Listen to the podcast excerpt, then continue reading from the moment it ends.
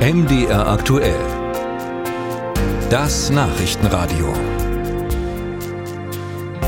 Bundeskanzler Olaf Scholz hat sich heute im Bundestag zu den israelfeindlichen Protesten in Deutschland positioniert. Er sprach von einer klaren Kante, die jetzt gefragt sei. Sie haben es gerade im Bericht unseres Korrespondenten in Berlin gehört. Versammlungen, bei denen antisemitische Parolen gebrüllt würden und der Tod von Menschen verherrlicht werde, dürften nicht akzeptiert werden, so der SPD-Politiker. Und er nahm gleichzeitig Behörden und Polizei in die Pflicht. Zuletzt war es besonders in Berlin zu Auseinandersetzungen mit Polizeibeamten gekommen. Wie also steht es um die Sicherheitslage in Deutschland? Das wollen wir bereden mit Irene Mihalic. Sie ist äh, parlamentarische Geschäftsführerin der Grünen Bundestagsfraktion, Innenexpertin und auch ausgebildete Polizistin. Guten Tag zu Ihnen. Guten Tag. Frau Mielitsch, wie groß ist äh, aus Ihrer Sicht die Gefahr, dass der Nahostkonflikt immer stärker auf deutschen Straßen ausgetragen wird?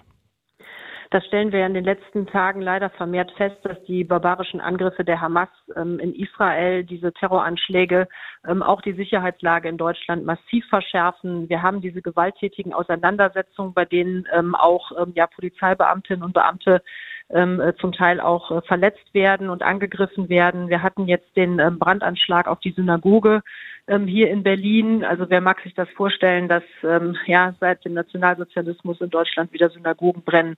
Es ist eine furchtbare Situation und wir müssen natürlich alles dafür tun, um den Antisemitismus aus unserer Gesellschaft zu verdrängen und dafür zu sorgen, dass ähm, sich dieser Hass auf unseren Straßen nicht bahnbricht. Hm. Die Polizei äh, in Berlin spricht sogar schon von einem religiösen Krieg, der gerade hier ausgetragen ausgetragen werde. Ist es schon so schlimm? Also die ähm, Situation ist sicherlich örtlich nochmal unterschiedlich äh, zu bewerten. Da, wo die Mobilisierung besonders stark ist aus diesem Spektrum, ähm, haben sie natürlich eben diese gewaltvollen Auseinandersetzungen und da sind natürlich die Sicherheitsbehörden gefragt, ähm, ähm, alles dafür zu tun, dass das so nicht stattfinden kann. Da kommen ja viele Dinge in Betracht von, von Demonstrationsverboten, ähm, was immer eine Annahme voraussetzt, dass die öffentliche Sicherheit und Ordnung gefährdet ist, ähm, bis hin zur Strafverfolgung, wenn es dann auf solchen Versammlungen eben zu entsprechenden Ausschreitungen oder ähm, Parolen oder dergleichen kommt. Und solche Verbote ähm, sind ja auch ausgesprochen worden. Dennoch hat es Kundgebungen ja, genau. gegeben, auch unangemeldet. haben wir da ein Vollzugsdefizit? Sicherlich ist es etwas, was ähm, für die Polizeien auch nicht einfach zu handhaben ist. Ähm, also da sind natürlich auch spezielle Lageerkenntnisse erforderlich. Da müssen die Polizeien entsprechend darauf reagieren. Das wäre zum Beispiel auch eine Aufgabe für die Innenminister in Bund und Ländern, ähm, sich da auch nochmal konzeptionell vielleicht Gedanken zu machen, wie das noch besser gelingen kann. Meine Wahrnehmung ist, dass es in Teilen schon sehr gut gelingt. Allerdings muss man natürlich auch sehen, dass da auch die Polizeikräfte bis zum Äußersten gefordert sind. Lässt sich für Sie noch unterscheiden, ob es sich da um Unterstützer für die Hamas handelt oder ähm, um besorgte Palästinenser? Es ist eine ganz beunruhigende Mischung, ähm, also die wir da äh, vorfinden. Also dass sie auf der einen Seite ähm, äh, Unterstützer der Hamas haben, ja, die das ganz ähm, offen auch zum Ausdruck bringen. Auf der anderen Seite haben sie auch ähm, Leute aus der palästinensischen äh, Bevölkerung, also die auch vielleicht gemäßigter auftreten, äh, sich dann aber vielleicht dann doch solidarisieren. Das ist vor Ort, ist das nicht immer so glasklar zu trennen, wenn zum Beispiel aus einer Demonstration, die vielleicht friedlich begonnen hat, ähm, dann am Ende ähm, ja Gewalt äh, da hervorbricht, dann ähm, ist Spätestens das in der Regel dann müsste die Polizei aber einschreiten. Aber vorher ist es schwierig zu beurteilen, was sich da entwickelt. Richtig, absolut. Also das ist, ähm, das muss man halt eben sozusagen immer im Einzelfall differenzieren. Immer dann, wenn es natürlich zu gewaltvollen Ausschreitungen kommt oder zu anderen Straftaten, ähm, dann ist natürlich die Polizei gefragt, da einzuschreiten und, ähm, und da halt eben auch entsprechend dagegen vorzugehen. Glauben Sie, dass sich das auf Berlin zum Beispiel, weil sich dort gerade sehr viel abspielt, ähm, begrenzen lässt? Ich glaube nicht, dass sich das auf Berlin begrenzen lässt. Wir haben ja auch schon an anderen Orten ähm, äh, ähnliche Situationen erlebt, ähm, wenn Sie ins Ruhrgebiet schauen beispielsweise oder auch an andere Orte.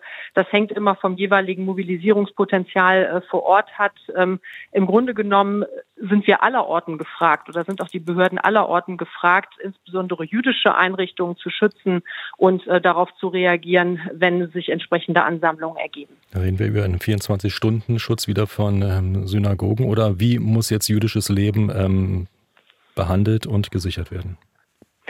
Also wir haben ja ganz unterschiedliche Schutzkonzepte, auch je nach Gefährdungseinschätzung. Das reicht natürlich vom, äh, ähm, ich sage jetzt mal, punktuellen Objektschutz bis hin zu 24-7-Überwachung an jüdischen Einrichtungen. Das muss jeweils äh, die Lagebeurteilung vor Ort ergeben, was da im Einzelfall Fall nötig ist, das kann man nicht mit einem Pauschalrezept beantworten. Wichtig ist aber natürlich auch, dass wir auch als, als äh, Gesellschaft hier in Deutschland uns Antisemitismus in all seinen Facetten jederzeit und überall entgegenstellen und auch deutlich widersprechen.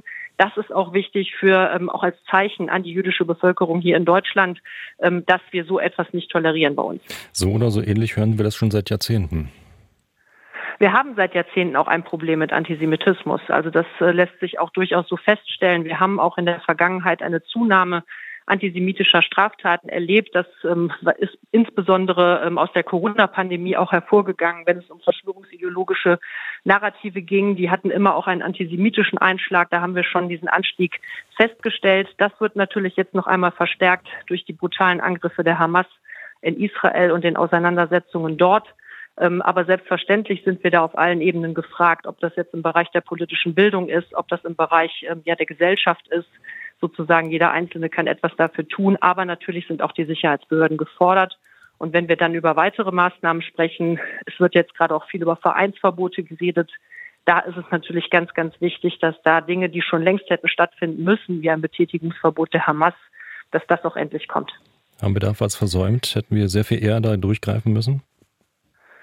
Ja, das lässt sich natürlich jetzt immer schwer beurteilen. Also ich bin der Meinung, dass man in vielen Bereichen natürlich auch sehr, sehr genau hinschauen muss und vielleicht in manchen Bereichen schon früher genauer hätte hinschauen äh, können und das auch tun müssen. Ähm, wir reden ja äh, schon seit geraumer Zeit darüber, dass wir hier problematische Vereinigungen haben. Da hat es ja vor ein paar Jahren auch das ähm, Hisbollah-Verbot gegeben oder wir reden über das Islamische Zentrum in Hamburg zum Beispiel. Ähm, und wir haben ja auch schon leider seit einigen Jahren auch ein Problem mit islamistischem Terrorismus. Also all das verbindet sich miteinander.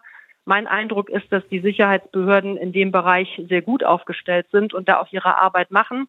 Ähm, aber es muss natürlich auch am Ende von den Innenministern in Bund und Ländern ähm, auch so durchgetragen werden. Und äh, wenn es zum Beispiel um solche Vereinsverbote geht, das kann halt kein Parlament beschließen. Ja, das machen die Minister in ihrer eigenen Verantwortung. Aber da müssen natürlich auch die rechtlichen Voraussetzungen dafür vorliegen und die müssen jetzt akribisch zusammengetragen werden. Musik